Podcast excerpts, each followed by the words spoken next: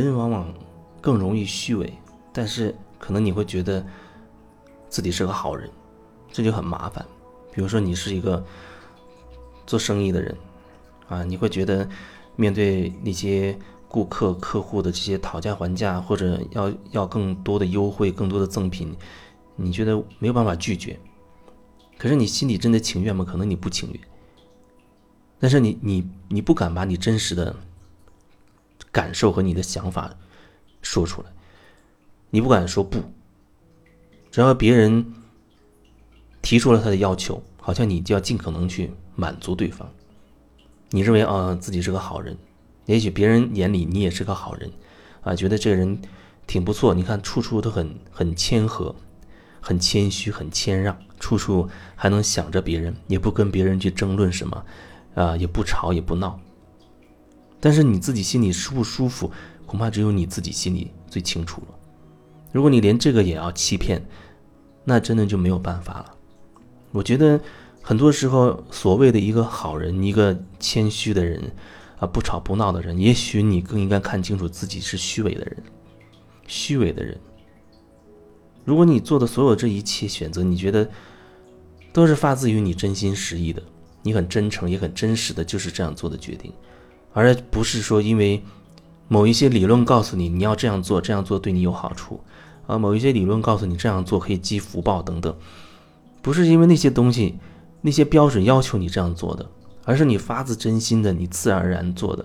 我觉得那是没有问题的，但恐怕绝大多数人没有办法，他都是以一种。明明是虚伪的状态去做的决定，他还可以找很多很合理的、很美好的理论来说服自己，觉得哎，我这样做是积累了福报，我这样做是助人为乐，我这样是帮助什么众生之类的。虚伪就是虚伪，不要打那么漂亮的幌子，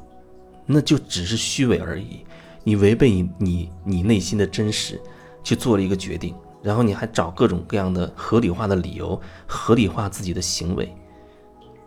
那不就是虚伪吗？但是你说一个人虚伪，他往往都不愿意承认，他一定要坚持给自己找各种说辞，证明自己这样做合情合理。当你在无法拒绝啊，你卖东西无法拒绝顾客的要求，让你多送一个东西啊，或者多打个折等等，你会怎么想？你可能会觉得，哎，我对顾客挺好的。但有的人他可能所谓会得寸进尺，他提出更多的要求，你可能咬咬牙，你还会继续去去答应对方。那时候你可能真的根本不记得你，如果真正是你，你会怎么怎么决定？那是你真正想要做的事情吗？或许那只是你所谓不懂的、不知道怎么去表达自己的一种方式而已。因为你不懂得怎么去表达自己，你认为自己不能够对别人说不，所以才会导致你会遇到这样的事情，让你很为难。可是你要要假惺惺的假装，好像没问题，啊，完全可以满足你的要求，表面上看起来很好，但实际上心里已经变得很压抑了，甚至这种压抑的这种状态，你都没有办法跟别人去表达。所以我觉得你至少要真实吧，至少你要对自己要真实一点，弄清楚你自己真实的想法、真实的诉求，你真实的感受是什么。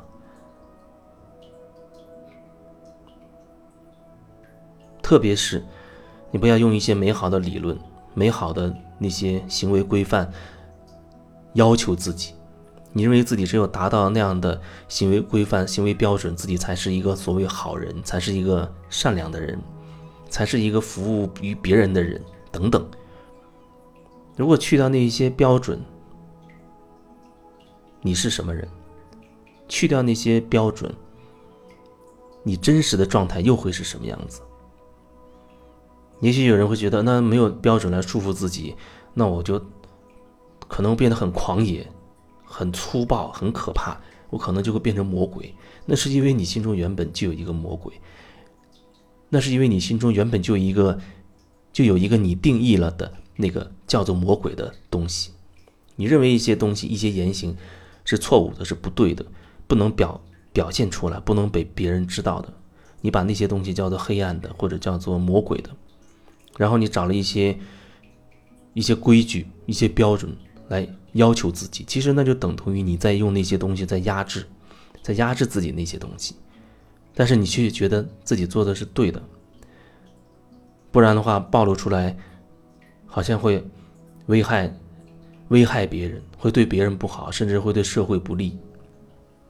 那是因为你还没有看清楚你自己，你把它定义成不好的东西。可是你为什么要去这样去认定自己呢？就是说，你用一些美好的那些理论在压制自己那所谓黑暗面的时候，你已经没有机会去深入的去了解那到底是什么了。你就只能用更高深的理论、更美好的，或者一遍一遍催眠式的给自己洗脑似的去压制它，让自己压到好像自己都忘记了，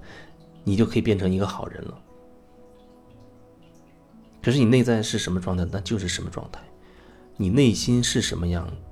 就是什么样。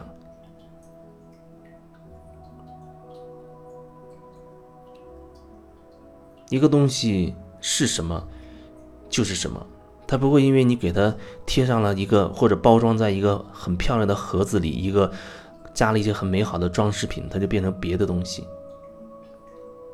所以你到底是属于哪一种情况？你到底用什么美好的理论催眠了自己呢？无论那是什么，那是多权威的系统，多权威的人给你的，那都很有可能变成你自我催眠的一个东西，让自己变得虚伪，让自己变虚伪而不自知，那才是最可怕的。